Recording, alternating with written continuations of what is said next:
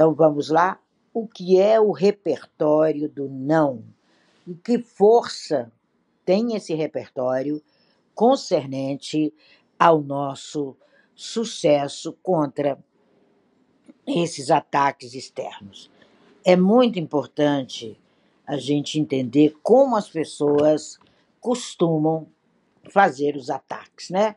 São ataques sutis, são palavras até gloriosas, né? Que a pessoa não percebe nem o que, que ela está escrevendo, quanto mais o que está falando. E hoje a mensagem do dia foi é, o poder da palavra certa. A somatória de hoje na Gematria do dia, mês e ano e da palavra Brasil, e eu coloco junto palavra Brasil, a palavra United States of America, coloco mais outros dois países juntos, porque é para onde eu mando essa mensagem. E a somatória para esses quatro cantos do mundo é a fala, é a sua ferramenta primordial. No nosso grupo de 10 que eu abri ontem, nós, eu deixei exercícios ali e uma das dos processos mais primordiais ali não é escrever, e sim falar. E aqui a gente vê o repertório do não como uma arma maravilhosa para regular o seu crescimento. Para você que sempre é, disse sim de qualquer forma, a maior gentileza, com maior utilidade, é responder não em algumas situações. A pausa embaraçosa como funciona isso na construção do seu processo? Você está indo muito bem, você delimitou, você construiu sua tábua, você já está entrando aí para o terceiro mês. No terceiro mês tem práticas incríveis para a gente fazer com a tábua, né? Que é com o crescimento seu. Primeiro, a análise desses dois primeiros meses, como foram esses dois primeiros meses, o que foi que você já alcançou e o que, que você vai empregar a seguir e quais são as técnicas que nós usamos. Nós temos exatamente 12 técnicas para serem empregadas a partir do, de, do segundo mês. Então vem aquela pausa embaraçosa quando alguém vem e te ameaça. Às vezes com silêncio desagradável, com aproveitar do que você fala, com uma prepotência de saber o que não sabe e dirigir de, uma, de um lugar para o outro sem a mínima técnica. Aí, no momento desse, que aparece esse chupim, esse urubu de sonhos, você para um instante. E você conta, conte até três, não precisa contar até dez.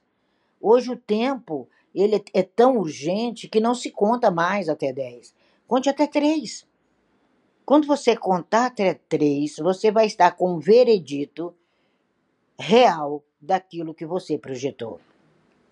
E se for um pouco mais ousado, aguarde aquele chupim preencher o espaço vazio. A pessoa vai desconfiar que não deu certo ela vai perceber que ela deu tiro no pé. Ela vai perceber que atrapalhando o seu sucesso, atrapalhando a sua rota, o resultado para ela é não. É muito simples. Pausa. Eu, quando eu percebo isso, eu faço a pausa embaraçosa. Pausa. Retira. Sai fora. Deixe ela vir com manancial de baboseiras, porque tudo que está fora do seu propósito é baboseira. Tudo que está fora do seu ideal não serve, não faz parte. Então, por que, que eu vou ouvir? Por que, que eu vou discutir isso? Não, ela joga a lama e ela não consegue alcançar você por causa dessa pausa, que é um dos repertórios do não. Aí ela navega na própria lama.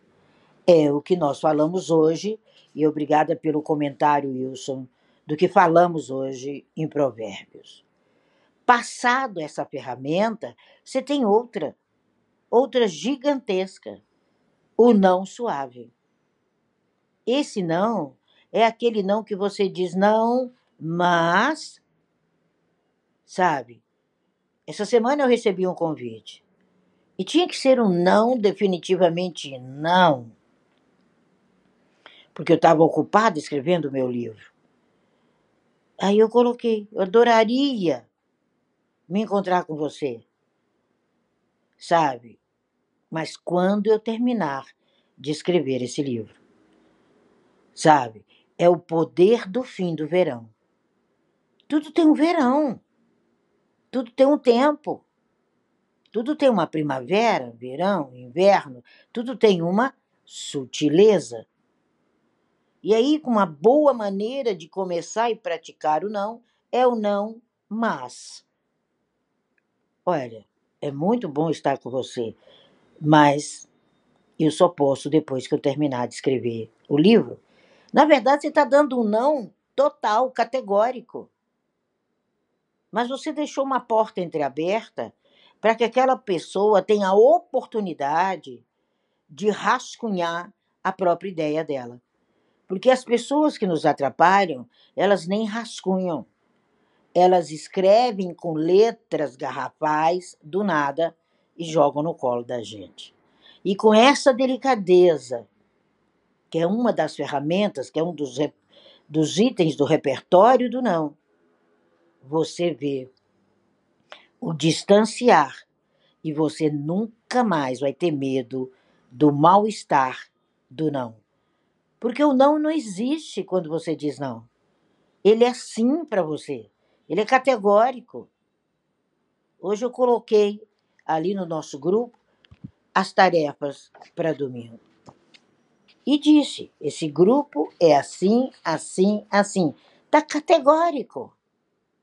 Se você não conseguir acompanhar uma mensagem por semana e exercitar, quando chegar dia 25, nós não acrescentamos 30% no nosso rendimento. Isso não é bom. E se você acrescenta 30%, o mês que vem você alcança 60%. E assim vai. Depois é progressão aritmética.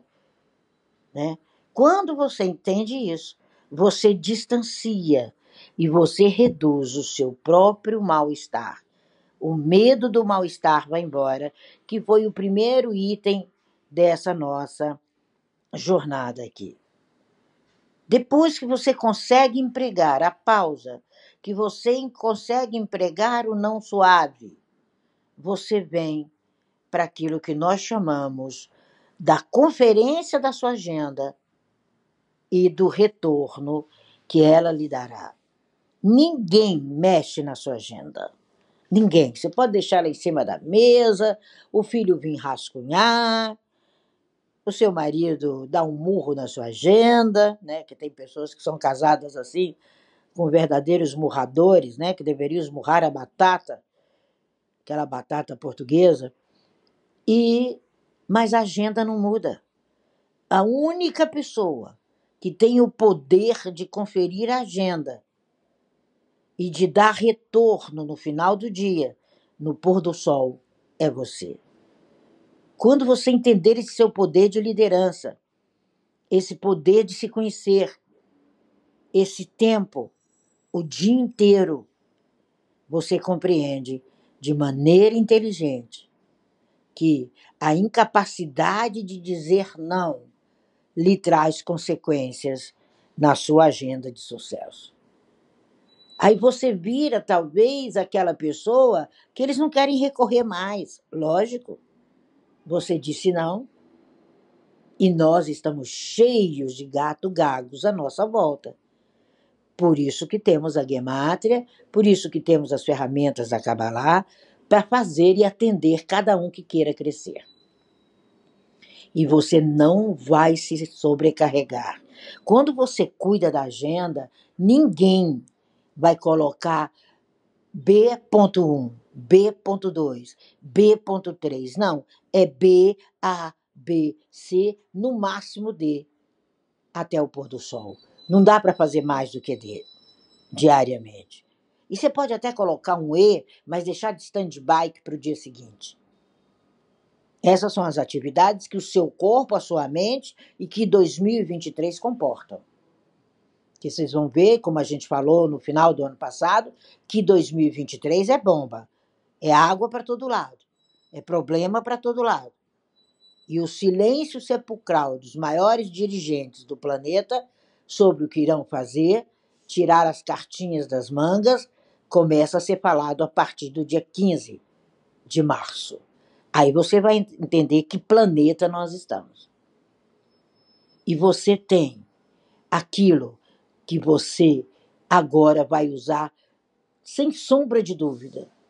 Que você já controla a sua agenda, você já tem o poder do não mais, você já tem aquela pausa embaraçosa em que a pessoa ela mesma patina na própria lama, agora você se torna automático. E essa automação, esse ser automático, essa resposta sua interna, ninguém lhe rouba mais. Ah, mas fulano ficou tristinho. Fulano mandou mensagem, não sei para quem, porque o dedo fala. Aí cai no seu telefone. Você olha para, nossa, que medíocre. Que agora é automático. Então, quando você receber sabe? É igual aquelas mensagens automáticas que a gente coloca ali. Tem pessoas que recebem as mensagens criativas o ano inteiro e só vem a automática dela. É porque ela não está nem aí para você. Você está perdendo tempo. Retira da agenda. Arrasta para a direita. Arrasta para a esquerda. É o que nós estamos fazendo nas redes sociais. Não é mais aceitável socialmente a falta de crescimento. E quando você perceber isso, sabe, você se coloca naquilo que a gente chama em modo monge, né? Esse modo monge, ele é tremendo. Você está de férias, você não está trabalhando. Você está tomando café. Ontem eu vi uma senhora jantar. E aquilo foi me mexendo com a minha cabeça que eu troquei de lugar na mesa para não estar de frente para ela. Ela jantou o tempo todo falando ao celular. Imagina doutora Ana Helena o que, que o cérebro dela fez com a irrigação do sangue. Ele não sabia se ia para o lado direito do cérebro para o lado esquerdo. Eu falei: essa mulher, se ela continuar assim, bem-vindo ao mundo do AVC em quatro, cinco meses. E eu não podia falar nada, não a conheço. E foi o tempo todo ela bombardeando o próprio propósito de vida dela, que é viver sem AVC. Então, essa, esse modo monge é um dos modos mais trabalhados dentro da Kabbalah. Nesse grupo nosso ali, nós estamos colocando o modo monge, o modo foco. E a gente está vendo que a maneira, sabe, do modo monge, você até agradece. E faz a sua ausência temporada e da, naquela temporada, a sua ausência temporária, desculpa, usei a palavra errada em português, e não é falta de resposta, não. É o modo monge. Deixa tudo no modo monge. Aí cai a ficha. A ficha cai. O download, né, Wagner? Não é mais ficha que cai, é download, né? O download vem. Quando você já aplica isso nesse verdadeiro repertório, você vai entender, sim, mas o que devo deixar de fazer em troca? Se você se sente invadido pelo chupim, se você se sente, como é o título da sala, atacado por esses ataques externos medíocres, Aí você fala: opa, o que, que eu devo deixar de fazer para não ser atacado? Limpa a agenda. É uma técnica imensa. Se coloca como líder, outra técnica incrível. Não é um trabalho impensável liderar. é um comprometimento com a sua capacidade de dar o máximo de contribuição nas suas tarefas sem obrigação. Isso é importantíssimo. É ser sensato. É se tornar essencial. É isso, as técnicas todas que nós vamos estar aprendendo no nosso grupo. É um modo eficaz de fazer e de lembrar a você mesmo a sua superioridade enquanto ser e reconhecer e assumir essa concessão. É difícil demais por causa do mimimi, por causa da vitimização, por causa do medo. Você não pode ter medo daquilo que você não tem. Você não pode ter medo daquilo que não faz parte do seu nicho. Quando você começar a entender isso, você se torna o gestor. Aquele gestor X que todo mundo está procurando. É aquela pessoa que é possível ela responder, responder tudo bem. Eu posso priorizar isso em 2025. Agora não. Quando você entende isso, você entendeu que você fez o seu projeto mesmo sabendo que não existe amanhã. Não se conjuga nenhum verbo em hebraico no futuro. Não existe amanhã, porque o amanhã é agora. E você não pode pôr de lado o seu projeto e jamais deixar de dar atenção ao novo. E quando você esbarra com esse externo medíocre, você não vê o novo, porque ele abre as asas sobre nós, né? E você não vê as suas possibilidades e não vê o que você traz, não vê o que você faz, e aí a coisa complica. É muito importante você entender isso. Você entender o repertório do não. Você entender que nesse repertório desse não, o sim, mas o que eu devo fazer para nunca mais precisar estar tá perdendo tempo com não é o que você faz, o que nós chamamos na casa do ótimo, na casa do bem, na casa de não aceitar. E tudo com muito humor, porque o humor te leva à vontade de executar. O humor te leva do ponto B para o A. Hoje eu passei o exercício ali do, do B para o A. Vocês vão ver que legal é essa construção e depois nós vamos discutir isso domingo, e vocês vão cocriar no período de um mês 30% a mais do que vocês têm na conta. Esse é o projeto. 30% a mais na abundância do seu relacionamento. 30% a mais na sua saúde. 30% a mais na sua existência. Porque você fica à vontade para executar o seu ponto X não é o ponto B, é o X. O X é o meio da caminhada entre o B e o A. E o A. E como você vai fazer com os Y à volta? Tudo bem, fique à vontade. Tá aqui o carro, eu deixo até as chaves para você usar. Mas ele é meu. Você pode até tentar levá-lo, mas ele é meu. Não disponha jamais de fazer a sua construção com contornos. E você começa a fazer, aí sim, uma alta barreira contra esses chupins de plantão, contra esses ataques externos. E como é bom você passar por eles logo no começo do seu projeto. Porque o ano seguinte você não os verá diante de você. Você se tornou uma SA. Você sai de uma MEI para uma SA. Há dificuldades enormes, principalmente de recusar convites, entre aspas, sociais, né?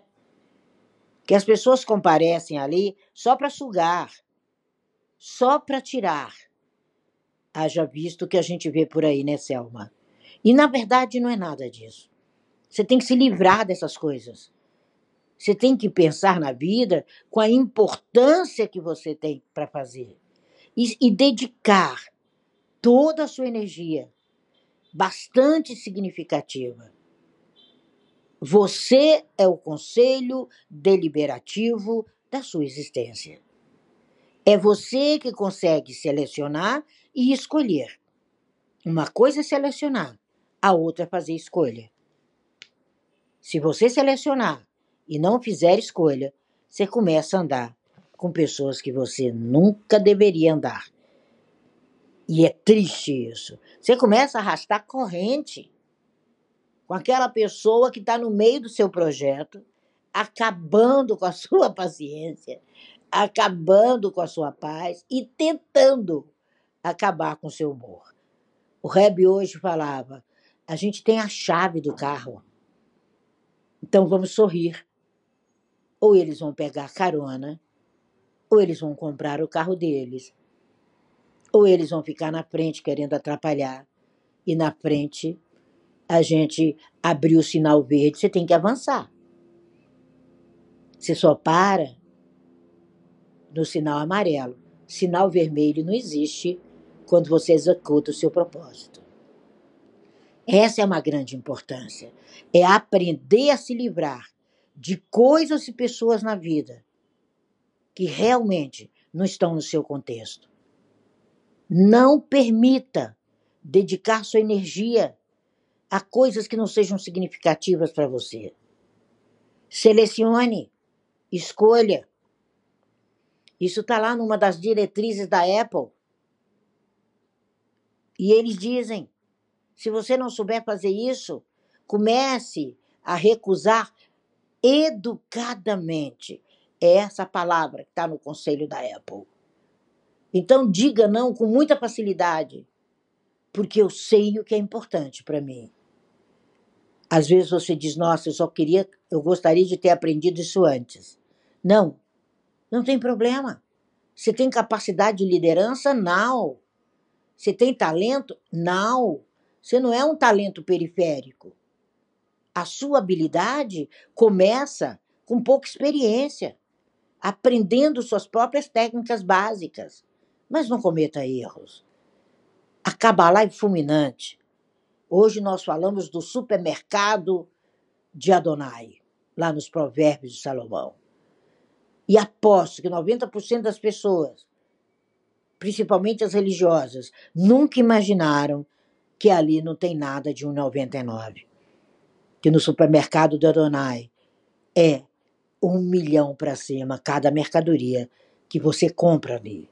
Então, saiba lidar com os pedidos das pessoas, mas saiba lidar com elegância e com dignidade, sabe?